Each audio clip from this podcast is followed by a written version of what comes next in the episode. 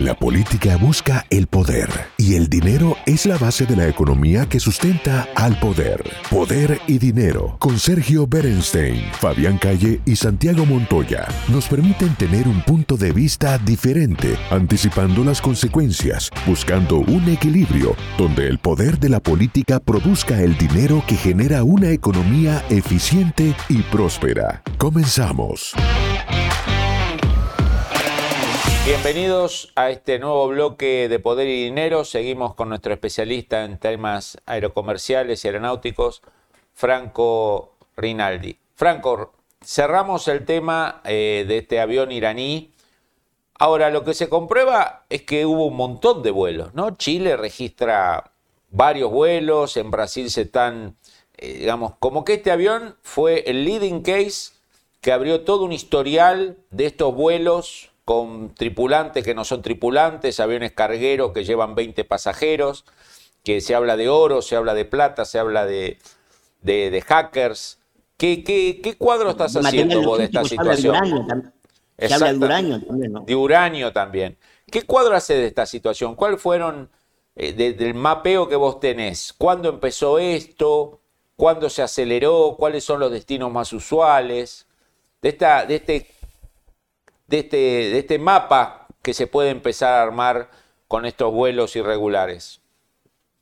No, honestamente, Fabián, ¿cuándo es el inicio de estas operaciones conjuntas? Porque lo que hay acá claramente es una operación conjunta que a mí entender y por lo que nosotros tenemos más o menos ordenado y con lo que venimos conversando, incluso con un par de organizaciones no gubernamentales norteamericanas que se dedican específicamente a las actividades terroristas de Irán, ¿sí? de, las, de los terroristas iraníes y financiados en muchos casos por, el propio, por la propia República Islámica de Irán, eh, yo creo que esta, lo que vemos acá es una operación comandada y pergeñada y la inteligencia es casi, casi totalmente iraní y en el cual hay un, como digamos así, como un partnership con Venezuela en donde Venezuela ofrece además gente del territorio y ofrece, y ofrece recursos humanos.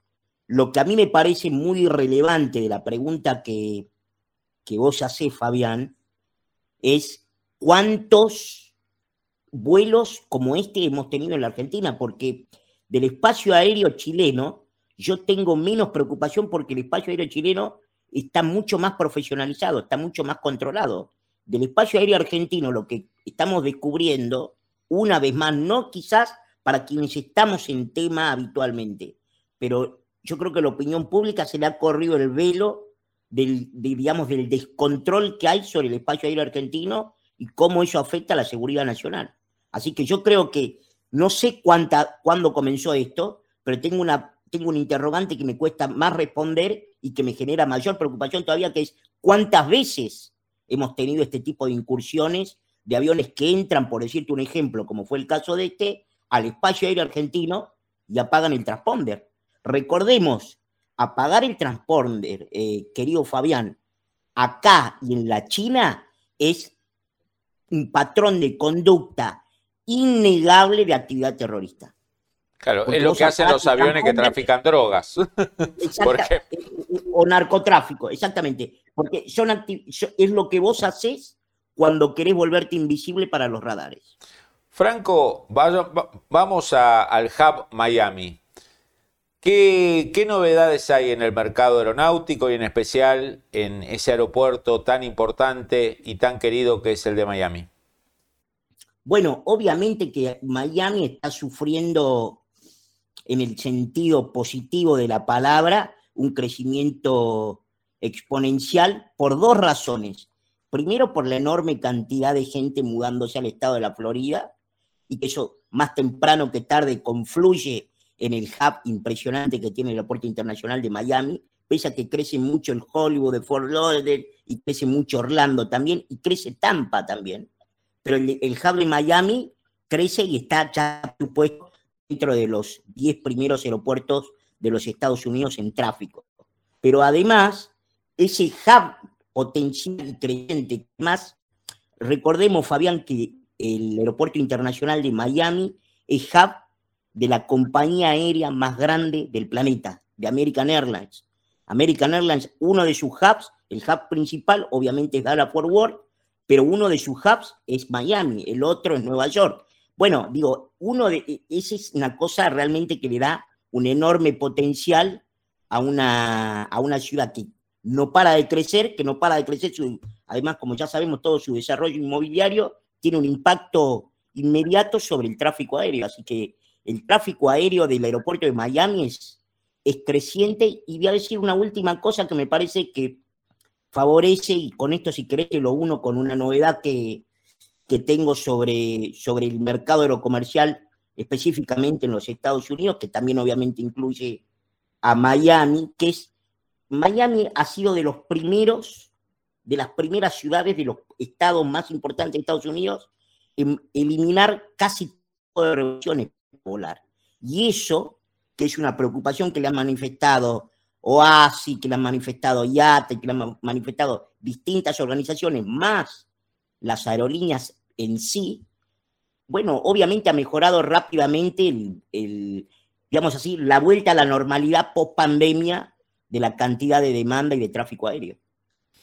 Franco, acá con Santiago somos fanáticos del tema aviones y antes de empezar el programa estábamos hablando de la versión, versión no, de la información, del desarrollo por parte de Boeing de un avión supersónico, ¿no? Nos hace recordar nuestra infancia, el Concorde y los vuelos Europa, Nueva York, París. Y más que eso, digamos, el tema de que el ser humano ha intentado volar más rápido desde hace mucho tiempo y la realidad es que después que aparecieron las primeras versiones de los aviones a reacción que andaban por los 600, 700 kilómetros por hora, rápidamente con el Concorde, no, perdón, con el Carabel y con otros de los primeros jets a reacción ya anduvieron en velocidades subsónicas altas, 900, 1000 kilómetros por hora, y la realidad es que los intentos de estabilizar un medio de transporte mucho más rápido no han sido digamos, podemos decir, comercialmente exitosos. El Concorde fue el, único que se sostuvo, pero a precios de pasajes que hoy serían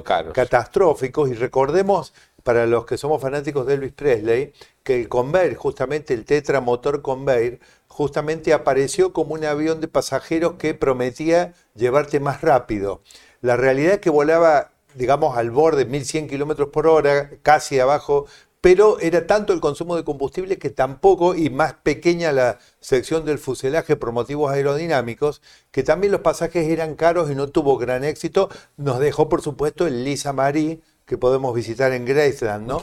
Pero concretamente, eh, ¿por qué tendría éxito este nuevo desarrollo de un avión supersónico ahora, cuando hasta el momento, digamos, podemos decir que no se han estabilizado comercialmente estos emprendimientos, ¿no? Parece ser que que la industria aeronáutica ha ido a hacer más eficiente el vuelo subsónico de 900 a 1000 kilómetros por hora, pero no a ir más rápido, ¿no? Bueno, habitualmente en muchas mesas formales, vuelta a vuelta me aparece esta pregunta, siempre aparece esta pregunta, que es, ¿por qué, no, ¿por qué los aviones no pueden volar más rápido? ¿O cuándo los aviones van a volver a ser supersónicos, Franco? Siempre me preguntan eso con perdón de la autorreferencialidad. Y yo lo que siempre digo es lo mismo, que es, uno le pide a la industria algo que incluye pasar por alto que no existe medio de transporte, no solo más seguro, sino más rápido que el avión.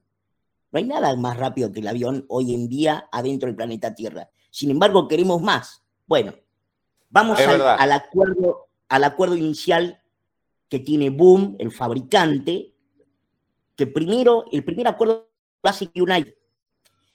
Primero lo firmó con United el año pasado y ahora acaba de firmar un acuerdo con la línea aérea, ya dijimos, más grande del planeta, American, American Airlines, por 20 aeronaves con opción a 40 más. Yo ahora respondo un, un, poco lo que planteaba lo que planteaba el amigo Santiago y lo uno con qué me preocupa de este proyecto en particular yo creo que hay, hay algún nivel, digamos así, de como de misinformation sobre qué es lo que pasó con el Concorde. Yo creo que el Concorde no fue un avión que le faltó estabilidad en términos de seguridad aeronáutica y de seguridad operacional, sino que lo que le pasó al Concorde era que era efectivamente un avión de costos muy altos y que sí efectivamente empezó a entrar en una etapa de transición en donde los aeropuertos tienen menos tolerancia a la contaminación ambiental que producen aviones como el Concorde. Y, recuerden esto, les pido que esto lo mantengan en mente, porque esta es la preocupación fundamental con el actual proyecto. En donde efectivamente ese accidente que, casi está en el cine ya, del Concorde prendiéndose fuego, despegando del Charles de Gaulle en París, bueno, obviamente produjo un, un nivel de conmoción tan grande que, bueno, está muy lindo este avión que vuela a Mach punto casi 3, 2.8, y que me dan el pomería arriba del avión y que me ayude a cruzar París eh, con el Kennedy de Nueva York en tres horas, muy lindo esto, pero esto sale demasiado caro y además se empezaron a abrir una enorme cantidad de dudas sobre qué fue lo que, sobre la seguridad operacional y sobre la seguridad operativa de ese avión. Tiempo después supimos que lo que le pasó a ese avión fue lo que le pasaron a muchísimos otros aviones que son subsónicos, como decía Santiago, pero que sin embargo por distintas circunstancias, nunca hay una sola razón por la cual hay un accidente aéreo, tuvo un accidente, pero ese avión es perfectamente volable. ¿Qué es, lo que me preocupa? Con un récord de seguridad perfecto casi, ¿no? En toda su trayectoria. Exactamente. ¿Qué es lo que me preocupa actual? Que todavía no están los motores. No están los motores. El problema fundamental, que se entienda, el proyecto de Boeing con el Dreamliner Inicialmente fue un fracaso porque se le prendían fuego los APU, los motores auxiliares. Recuerden un avión, un 787 de Japan Airlines prendiéndose, fuego en el Boston Logan, que iban a unir Boston con Tokio. Eh, hemos tenido problemas con varios 787 de All Nippon Airways, la otra línea aérea japonesa. Entonces, ¿cuál era el problema ahí? La motorización. En la Boeing me dijeron no hace muchos años, un ingeniero me dijo, ¿cuáles son los aviones que más problemas tienen de los Dreamliner de la Boeing? Los que tienen motor Rolls Royce. Los que tienen General Electric andan fenómeno, no hemos tenido nunca ningún problema. ¿Cuál ha sido el principal problema del 737 MAX? Bueno, cómo se adaptó el motor a un rediseño aerodinámico del 737 MAX, probablemente hoy el mayor fracaso del principal fabricante aeronáutico del mundo. Entonces, ¿qué es lo que a mí más me preocupa en estos momentos del, del nuevo avión supersónico? Que no aparezca claro todavía quién va a ser los motores de ese avión. Y cuál, va a ser, cómo va a ser la motorización. Clarísimo, Franco. No nos pinchaste de todo el globo, digamos, nos dejaste esperanza, pero no nos pinchaste de todo el globo, así que hay esperanza de que avance. Si te parece, en el próximo programa donde esperamos contar con tu, con tu análisis. Seguimos estos temas, los desagradables de los terroristas yendo por los cielos de América Latina y los agradables, que es hablar del hermoso mercado aerocomercial. Te esperamos en la próxima, Franco. Un gusto como siempre. Hasta la próxima, Franco. El análisis sobre el poder y dinero concluye por hoy. Seguimos con los cálculos y proyecciones para ofrecerles nuevas herramientas que les ayuden a tomar mejores decisiones. Hasta el próximo programa.